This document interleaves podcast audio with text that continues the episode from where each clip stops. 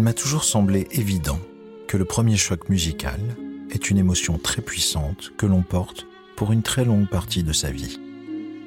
Pour ma part, musicien classique, chef d'orchestre de profession, cette sensation de choc est quasi quotidienne. Cette chance de pouvoir voyager constamment sans bouger de ma chaise, grâce à la musique, je souhaite la partager avec vous. Je suis Mathieu Herzog et vous écoutez. Vous trouvez ça classique? Vous trouvez ça classique? Un podcast de Radio Classique et de l'orchestre Appassionato.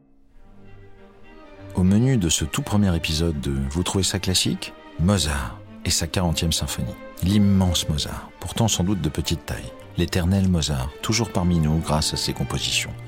Le galant Mozart, alors que nous savons très bien qu'il aimait la scatologie et les grossièretés.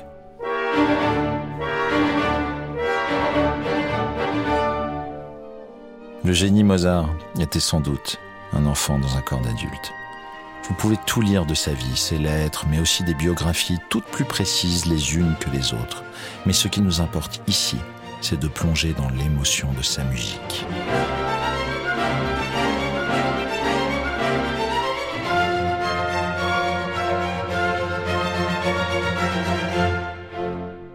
Rendez-vous compte de tout ce qu'il a écrit. Vous avez sûrement déjà entendu toutes ces merveilleuses mélodies. L'ouverture des noces de Figaro.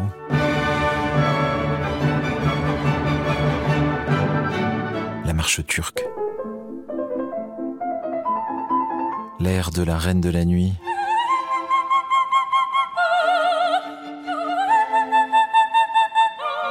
L'adagio du 21e concerto.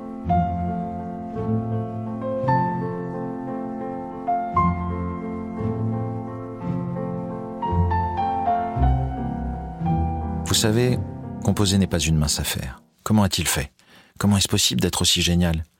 Nous pouvons tous avoir une jolie mélodie qui nous vient, mais ensuite, un compositeur comme Mozart se met au travail, et c'est là que le miracle s'opère. Non seulement c'est beau, bien sûr, mais surtout ça raconte des histoires, ça parle, ça vient jouer avec nos émotions profondes.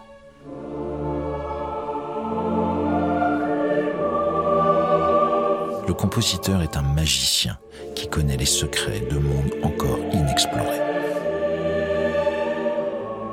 Qu'est-ce que je ne donnerais pas pour pouvoir parler avec Mozart et qu'il nous explique comment il a composé la 40e symphonie? Mais, après tout, qu'est-ce qui nous en empêche? Fermons les yeux. Nous pourrons peut-être le voir en train de composer.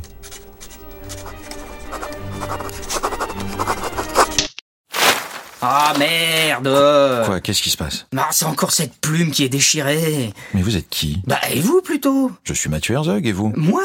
Mozart Wolfgang Amadeus Mozart? Oui Enfin même, Johannes Chrysostomus Wolfgangus Theophilus Mozart, si vous aimez la précision. Excusez-moi, mais je ne pensais pas avoir la chance de vous parler un jour. Ah bah, moi non plus.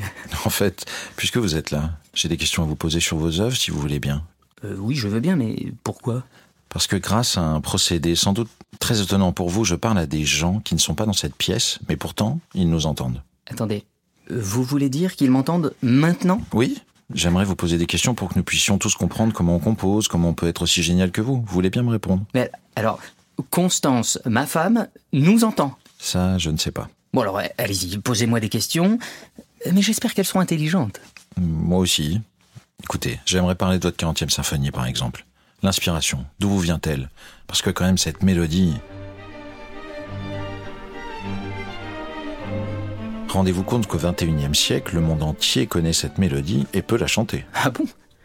Mais vous savez, j'ai dans la tête des milliers de moments musicaux. Depuis que je suis petit, j'écris la musique comme je respire. Cela fait partie de moi. Je n'ai même jamais eu à y penser. Et avec les langues, c'est pareil. Lorsque j'avais 5 ans, j'en parlais déjà plusieurs. Et je ne les avais pas apprises, ces langues, mais simplement entendues. Et même, vers 11 ans, je suis parti à Paris, et deux ou trois semaines plus tard, je parlais français. Langue que j'adore d'ailleurs. C'est celle de l'amour, de la séduction. Ah, que j'ai été amoureux en France. Oui, vous êtes connu aussi pour être un séducteur. Ça, ça vous étonne? Non, non, mais tous les livres en parlent. Mais revenons, si vous voulez bien, à la musique et à la 40e symphonie. Tout simplement dans le début. Avant cette mélodie que nous connaissons tous, nous entendons les altos, qui font un rythme de croche. Pourquoi ce choix? Eh bien, parce qu'il faut introduire cette mélodie. Et pour qu'elle soit vraiment géniale, il faut qu'il y ait cette mécanique pour la supporter. Et vous savez, cette mécanique me fait penser à mes voyages. Lorsque vous êtes dans un carrosse, qu'un paysage infini défile devant vos yeux, il y a pourtant sans cesse ce bruit de roue comme un rythme entêtant qui vibre sous votre cul. Ah, S'il vous plaît, monsieur Mozart, il y a peut-être des enfants qui nous écoutent. Si vous préférez, comme un cœur qui bat, c'est tout. Mais oui, c'est beaucoup mieux. Bon, pour revenir au voyage. Vous savez, je suis tombé malade étant enfant. J'ai souffert de cette vie de nomade. Mais en même temps, j'adore encore cette sensation de partir. Une fois, j'ai pris un carrosse de Salzbourg à Vienne et dans la nuit, j'ai écrit un concerto pour piano que nous avons joué le lendemain pour l'empereur.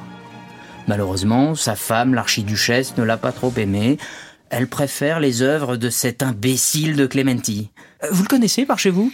Oui, un petit peu, mais on le connaît surtout pour des études pour le piano. Ah, le médiocre, connu pour l'art de délier des doigts, c'est ça? Bon, eh bien, au moins, il y a une justice. Mais euh, revenons à votre musique, monsieur. Oui, oui, la musique. Parlons de la musique. Donc, vous nous disiez que le bruit des roues du carrosse soutient cette mélodie douce et mélancolique. Mais d'un coup, il y a ces accords très forts. C'est presque agressif, avec les cordes qui font tatatam. Eh bien oui, bien sûr. Je fais ça pour jouer avec les émotions de ceux qui écoutent ma musique. Comme au théâtre. Vous savez, l'opéra, c'est ce que je préfère. Et l'opéra, c'est du théâtre. Un quiproquo, un malentendu, une porte qui claque au milieu d'un beau moment. Eh bien, dans ma symphonie, c'est la même chose. Quelques notes violentes qui déstabilisent, puis je retourne au thème principal, j'y ajoute ces accords tenus de hautbois. Ah, les nappes de hautbois. Quoi les nappes? Comme pour manger? Oui, c'est votre marque de fabrique. Lorsque vous mettez vos mélodies à l'orchestre, vous les enrichissez avec les instruments avant, qui tiennent de longues notes qui recouvrent le reste et habillent la musique. Comme une nappe recouvre et habille une table à manger. Bon, d'accord. Appelons ça une nappe, euh, puisque ça semble vous faire plaisir. Donc, d'abord les hautbois, puis les bassons. Ah, ça, je dois dire que quand je l'ai écrit, j'étais assez fier de moi.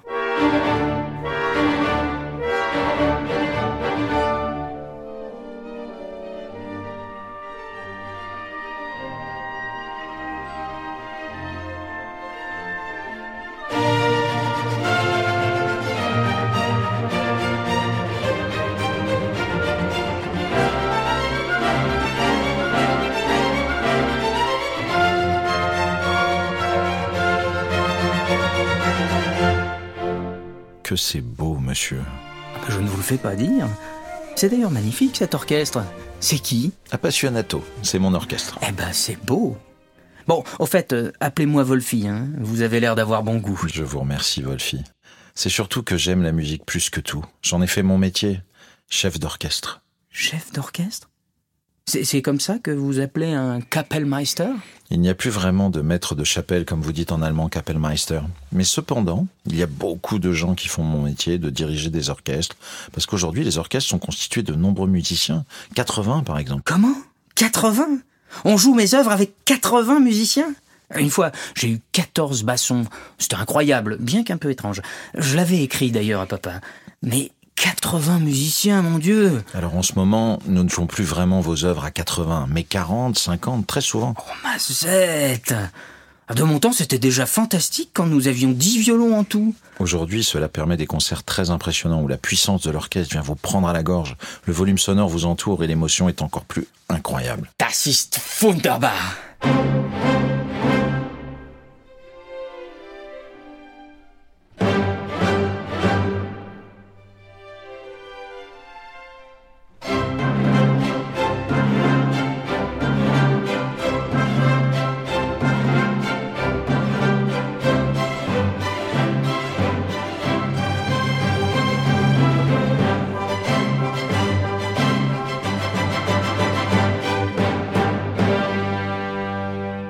un moment dans votre symphonie que j'aime particulièrement, où vous jouez de l'opposition entre des accords majeurs et mineurs.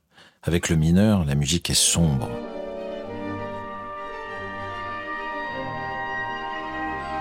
Puis le majeur fait apparaître le soleil. Et ces accords semblent nous emmener loin, très loin. Et toujours la même chose, cher Mathieu. Je crée de l'émotion, donc je me préoccupe de ce que vous ressentez. C'est normal.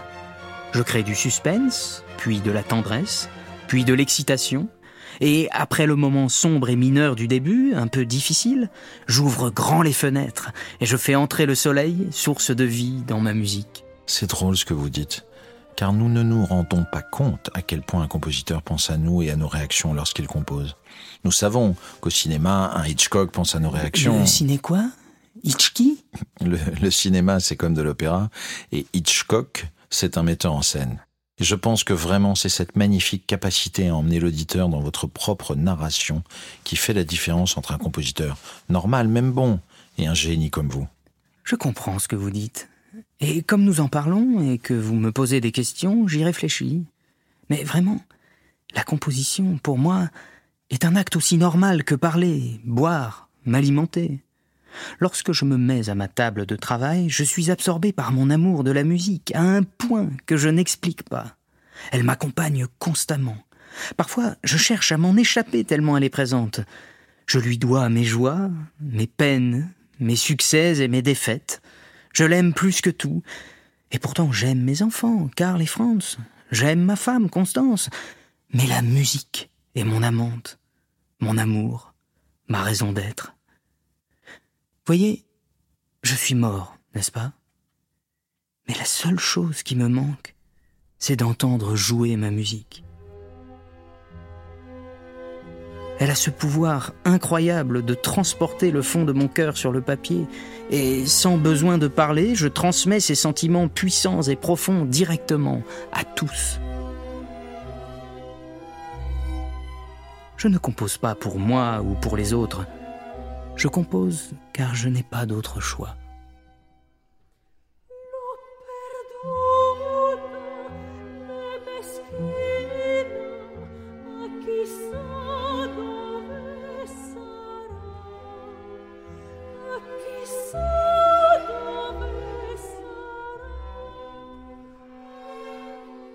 Vous trouvez ça classique?